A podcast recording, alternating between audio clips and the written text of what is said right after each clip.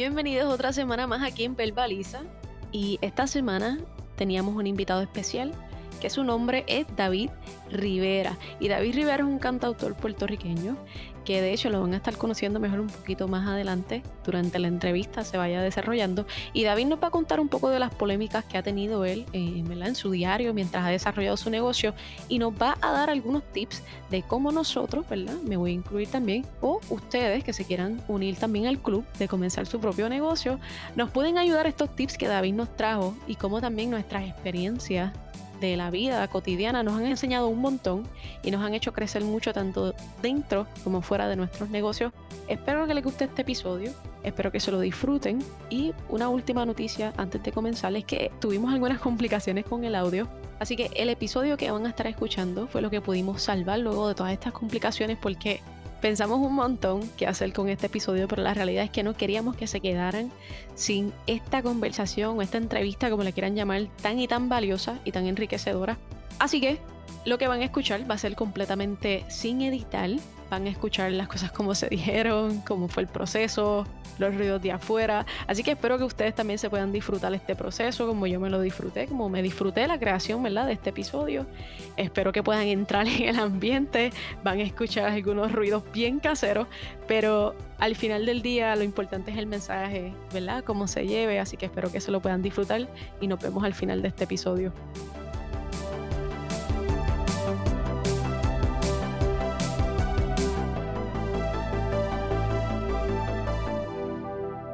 Muchas gracias a la gente que nos escucha, gracias Avi por invitarme al podcast, lo escucho un par de veces, me gusta, es un tema bien chévere de hablar de negocio y de otra perspectiva de lo que es vivir y aprender a hacer, ciertas destrezas, ¿verdad? De, cómo manejar dinero mejor, el tiempo y eso. me encanta, así que gracias por la invitación.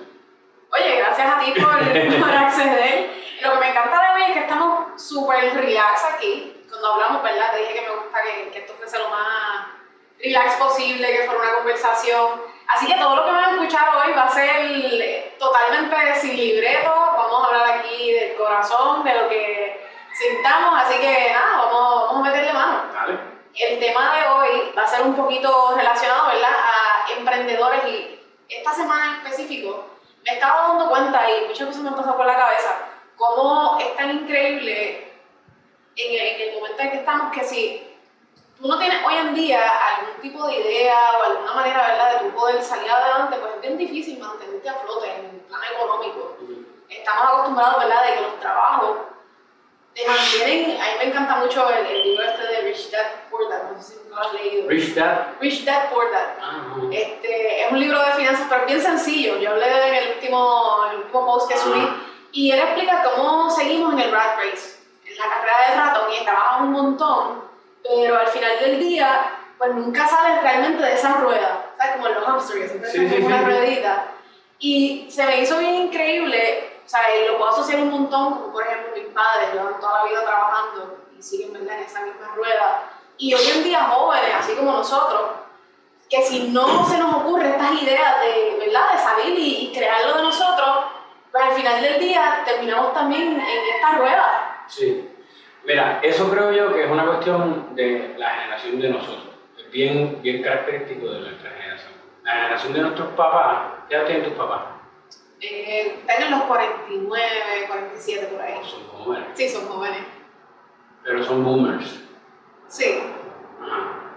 Esa generación se le fueron los más que le vendieron a ellos y a los papás el American Dream.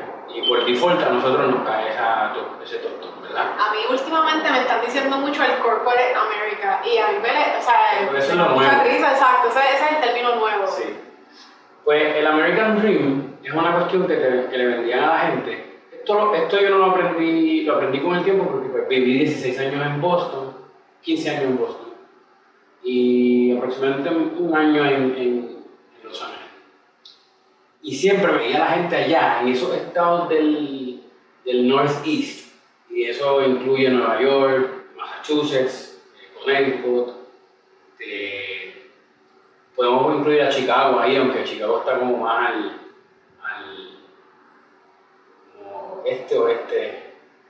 La cosa es que era una mentalidad bien speedy, todo bien rápido, bien rápido, rápido, rápido, la vida bien rápida, todo el mundo está como que en este mindset de, del rat race, pero, pero todo el mundo, los jóvenes están, tengo que hacer esto para moverme, versus que nuestros papás, en mi opinión, lo que vi de la gente que los más viejos, ellos trabajaban para tener, los goals eran una casa, comprarte una casa, tener tus dos hijos, tres hijos, y estoy con la doña feliz, me retiro, le pago la universidad a los muchachos y ya, eso era todo.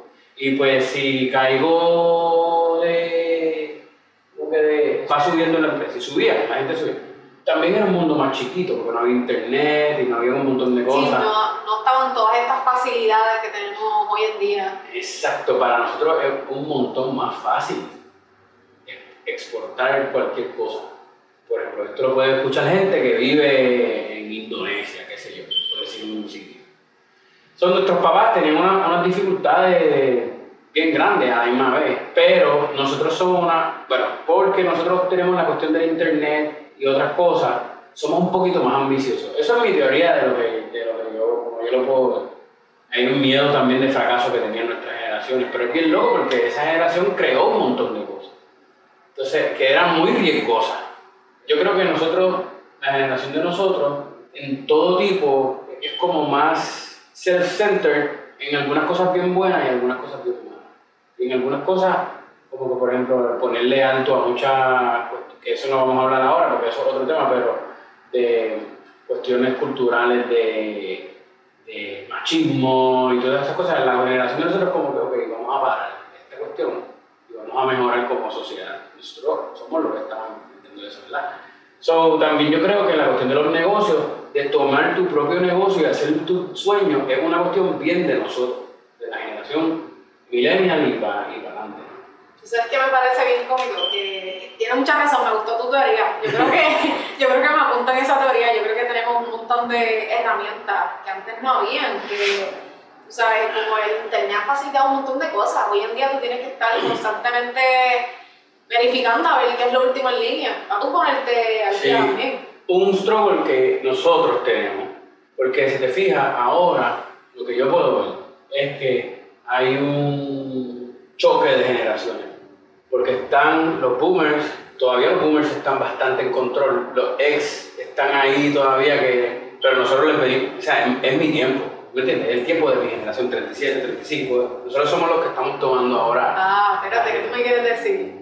Te estoy diciendo que, que, que y eso es un artículo que mi, mi mejor amigo Iván me envió, de que del 2019 en adelante, is our turn, así decía. First batch of millennials turn, algo así era. Era como que los primeros millennials ahora son los que van a entrar en estas posiciones de management. Pero todavía los, los ex están ahí, ¿entiendes? Como que hay Sí, ellos como que no quieren soltar. No quieren soltar. A eso vamos a añadirle que una cosa que hace el internet, especialmente las redes sociales, ¿qué tú tienes, Javi? Eh, 26. ¿Te acuerdas un mundo sin Facebook? Claro, me acuerdo cuando yo enviaba mensajes por el Messenger. La verdad es que yo viví Facebook desde el principio, pero cuando yo llegué en el 2004 a Boston, solamente estaba en el network de universidades de Northeast y en, California. Ok. Sí, porque Facebook empezó en 2002-2003 en Harvard, ¿verdad? Y luego empezó, él lo expandió a California, Stanford, y después lo expandió a Ivy Leagues y las escuelas de Northeast. Berkeley era una. Me acuerdo que tenías que tener un email de college. Eso no lo sabía. Sí, Yo entré mucho después a Facebook. Al principio Facebook no me llamaba tanto la atención. No, para tú tener una cuenta de Facebook, tú tenías que tener una, una cuenta de email de una universidad. Era la única manera que podías entrar. Porque eso fue lo que el tipo hizo. Entonces, pues, lo viví desde un principio eso y lo vi evolucionar bastante. Me acuerdo de gacho cuando cambiaban lo del, del wall, que al principio se llamaba el wall, eso, cuando lo cambiaron después, yo dije, ah, esto no me gusta, entonces como que han habido, nuestra generación se, tiene, ha tenido que ajustar a muchas cosas bien rápido también. Y lo que quería decir es que nuestra generación a la misma vez también, con la generación X y los boomers que están saliendo, hay una guerra de quién tiene la razón, de perspectivas de culturales, tradiciones, este, esa gente no quiere soltar sus tradiciones, la manera que se hacían las cosas, de cómo trabajar. no te he notado que un tipo mayor que tú te diciendo que esto se así. Sí. La música, en Infible, es bien así. Y los, los tipos que son mayores hicieron las cosas de una cierta manera no entienden que nosotros hacemos las cosas de otra manera. O sea, no es, no es que ellos estaban, pero tampoco nosotros estamos. En lo único que yo veo nuestra generación que le falta es en hacer, y no lo tiene todo el mundo, pero es hacer las cosas bien aunque no sean para ti.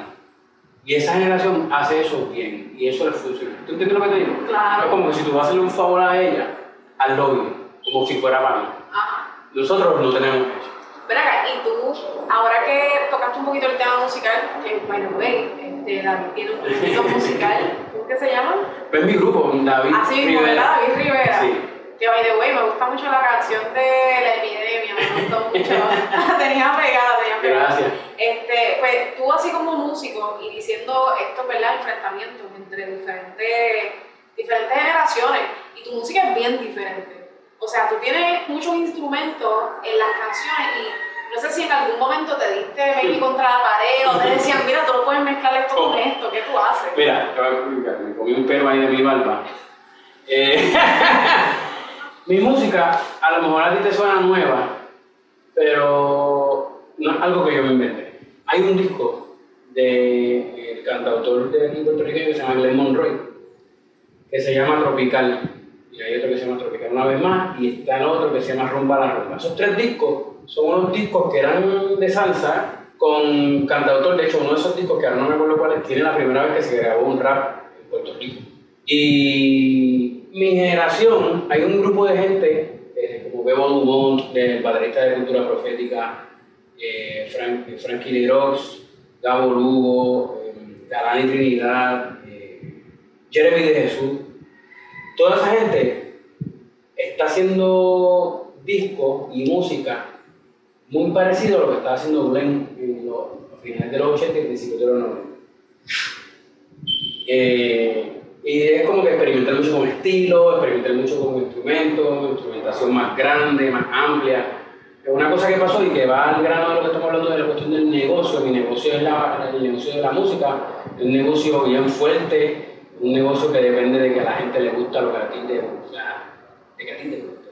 So, a eso vienen un montón de complejos, inseguridades, retos bien grandes. Entonces, pues uno tiene que considerar un montón de cosas en ese, en- en- cuando vas a hacer tu negocio, cuando vas a hacer mi proyecto, ¿no? Es bien difícil y si hacerlo independientemente también es bien difícil. Entonces, pues es muy costoso, un negocio que en cualquier momento te esperan el puñal por detrás, ¿me entiendes? Tienes que estar bien pendiente de todo el mundo. Sí, en, en defensa. Es en un defensa. constante hustle, tú sabes, un constante defendiéndote, defendiéndote, defendiéndote, defendiéndote. Y sí, eso es algo bien característico de cualquier negocio, pero pienso que cuando tú eres una, cuando estás tratando de hacer arte, complicado y Puerto Rico no tiene una cultura de, de- de consumo de arte como otros países. Y eso lo aprendí después viajando a tocar con otros artistas y eso, que eso un- presenta un challenge. ¿no? Me puedes preguntar lo que quieras. Sí. Cosas, Nos fuimos entonces. sí, sí, sí. Vuelta loca. Yo creo que es bien interesante eso de, de que mencionaste que, que es un arte. Yo creo que cada persona siempre tiene algo que ofrecer y todo el mundo es creativo de su manera. Y ese era uno de los pensamientos que llevaba esta semana, de cómo, cómo las personas, ¿verdad? A veces se cohiben por eso mismo, por, por inseguridades, por dentro. Estaré loco, ¿no? Muchas veces me he cuestionado yo, estaré loca haciendo las cosas así, sola también, porque esto es algo que mucha gente no sabe, pero pronto ya abrí un negocio de motora y la gente es como que me mira como medio raro. Y para mí, aunque a cierto punto parece una loquera, para mí es algo que es muy viable. Ese es empezar algo sola, eh, un camino que las mujeres casi ni, ni, ni se ven por esta industria, so, es algo bien challenging también de cómo, de cómo empezar algo solo y que nadie crea y que nadie diga, o sea, ¿qué es esto que tú estás haciendo? So, me parece bien curioso, creo que las ideas de todo el mundo son antes. Sí, pero eso es lo cool de, de cuando tú vas a hacer algo. Eso que tú acabas de decir, al principio nadie lo va a ver. Tú eres la única que lo va a ver. Pero tú tienes que provocar que, te, que lo vean. Ya yo estoy en el punto donde la gente está empezando a decir, ah, ok. Ya entiendo, ya entiendo tu idea. Sí. Ok, pero todavía no ha explotado como yo quiero que explote, ¿me entiendes? Y ahí es que está, el reto es, y eso está nítido. Si tú tienes un problema así, pues ya empezaste bien. Porque todo lo que sube rápido baja rápido. Pero entonces vas a encontrarte situaciones donde tu idea va a ser retada. Entonces tú creas la idea, en la música, por ejemplo, en el arte contemporáneo, tú haces una creación, ¿no? La tienes tú, esa es una idea que tú la tienes, la creas, grabo todo lo que escribo la letra, la grabo, hago todo. Después, ¿qué tengo que hacer? Defenderlo. ¿Cómo yo lo defiendo? Tocando ahí un plato de eso, eso es lo que estaba haciendo allí, defendiendo mi música y tú vas a defender en lo que vayas a hacer. Pero una cuestión, lo que la gente no sabe es que cuando tú haces tu propio negocio, es un enfrentamiento contigo mismo. ¿Tú has visto la película Gladiator? Claro. Él dice, que, que, que Maximus le dice al, que le, al que le limpia las espadas, dice, What are you doing these days? Él dice, I do what I want to do sometimes, but most of the time I do what I have to. Eso para mí era bien, bien loco porque la mayoría de la gente hace what they have to do, lo que quieren hacer. ¿Entiendes? Claro, y eso se ve todos los días. Eso es, un, eso es un reto bien valiente porque ¿cuántas veces tú dices, Choy, me cayó, no voy a quitar el puesto, estoy loca? ¿Qué voy a hacer? ¿Qué estoy haciendo? Todos los días. Sí, todos los días. Pero ese es el reto. El reto yo creo que, que si lo quieras de una manera hasta religiosa, filosófica, como tú quieras, de lo que tú quieras, para tú poder encontrar esa cosa que tú fuiste creado, diseñada para hacer, tienes que enfrentarte, tienes que criticarte tú mismo, tienes que pasarla mal, tiene que haber un tipo de struggle, las cosas no llegan sentadas. Por eso es que es una carrera de distancia, no es una carrera de 100 metros. Sí, de rapidez. Esto es el, el más, que, más que aguante. Es como tú dices, a veces me levanto y digo, yo estoy muy loca, de verdad. Yo, o sea, eh, a veces las ideas que se me ocurren, yo digo, yo hasta mismo me digo, así mismo, como que, ya lo o sea, ¿a dónde voy a parar con esto? Pero después digo, ya yo estoy metida aquí, yo no me puedo quitar, porque eso está peor todavía quitarte. Y es como, como uno hace de una idea algo tangible. Y ahí es donde viene este proceso artístico, como por ejemplo, David, ¿cuál es tu, cuál es tu proceso artístico? Bueno, lo voy a contar de ahí, pero te voy a contestar esa pregunta. Es tú tienes que ver cómo tú le das a la gente, y ahí es donde está la, complicidad de todo, ¿verdad? Tú tienes que ver cómo tú le das a la gente un producto que quieres consumir sin tú, como artista o como creadora de un contenido, proyecto, lo que sea, producto, cómo tú creas, eres fiel a tu idea, pero a la misma vez complace a todo el mundo. Ese es el primer reto, y ahí se cae un montón de gente. Porque mucha gente se aferra mucho a su idea, y yo quiero ser esto como es. Y pues no es así, porque si tú le vas a dar algo a una gente, lo primero que te va a preguntar una, una agencia es ¿quién es, tu, quién es tu público. Y si tú no sabes quién es tu público, pues ya se te cayó, porque tú tienes que saber quién es el público tuyo. Para entonces, ¿qué? Porque a esa gente es que tú le vas a sumar la idea, exacto.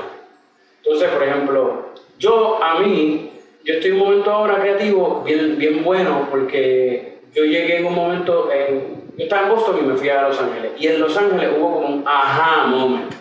Ah, así es que esto se hace. Y este soy yo. Y este yo está chévere. Yo creo que hay algo ahí. Eso es el primer crossroad. ¿Lo hago o no lo hago? ¿Le va a gustar a la gente? Ay, no sé. Esto me están diciendo que sí porque son mis panas. Pero la manera que pasó fue esta siguiente. Yo estaba escribiendo estas canciones y me están quedando bien. Y de momento yo fui a donde unos amigos míos que se llaman Cometa, que de hecho se van a presentar ahora en San Juan San. Y son un grupo bien chévere, deben de chequearlo, se llaman Cometa, C-O.Meta. Eh, y es un rapero eh, que se llama Meta y un cantante que se llama Cosme. Y la banda tiene muchos sonidos urbanos, con salsa. Este es un sonido bien, bien, bien, bien chévere, tiene un montón de ritmos de un montón de sitios. Y ellos eran el corillo de allá de Los Ángeles, de puertorriqueños, que sí, músicos, todos. Y un día estoy tocando la guitarra y estoy diciendo, contra que tengo estas canciones, las quiero vender.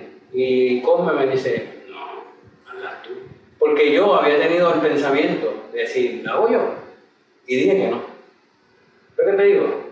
A veces uno necesita gente también al lado tuyo, que no tenga complejo, que sepan quiénes son ellos puedan ver en ti algo y eso también es parte del problema del desarrollo de tu propio negocio, es que tú tengas gente alrededor tuyo que diga, vamos a probar. O sea, como que yo... Así mismo te iba a decir, yo creo que es bien importante que tengas personas alrededor que estén puestos para ti. Sí, sí, sí, sí. Entonces eso te da libertad, es decir, vamos, y te da confianza hasta el próximo challenge. va a haber uno, como te dije, yo empecé esto, hice todas estas canciones, voy a tener un disco, lo grabé solo, lo grabé con mis amigos, me ayudaron, tú sabes. Es un proyecto bien bonito, pero en esencia es un proyecto que, por ejemplo, mi familia ahora entiende un poco más lo que yo hago. Y pues hubo algún, había unos forcejeos ahí que después se resolvieron, porque pues ahora ellos entienden lo que yo hago. Estuve haciéndolo en la casa yo tenerle un poquito más de paciencia en hacer las cosas. La pandemia me enseñó a tener paciencia. Me gusta hacer muchas cosas. Sí, yo creo que yo te entiendo. Yo soy multitasker hasta el final. Sí, y como que me gusta aprovechar el tiempo. Y con todo eso me meto un procrastination a veces bien cañón. o sea que a mí me da estrés. O sea, yo estar en la casa y no hacer nada, a mí me entra. Yo digo, no, yo me tengo que poner a estudiar, me tengo que poner a aprender algo. O sea, siempre trato de, de, maximizar el tiempo. Claro está, uno tiene que también tomarse sus descansos y sus días de salida. Pero me gusta meterle el 110% a las cosas y a veces me envuelvo tanto que de momento digo, espérate, tengo que irme por ahí a escalar una montaña o algo porque me voy, a, me voy a volver loca. ¿Lo que tú estás haciendo ahora de qué? Lo de las motoras. Pues mira, este es un negocio que yo creo que viene de bien adentro. Hace como dos años atrás, yo, ahí me robaron mi carro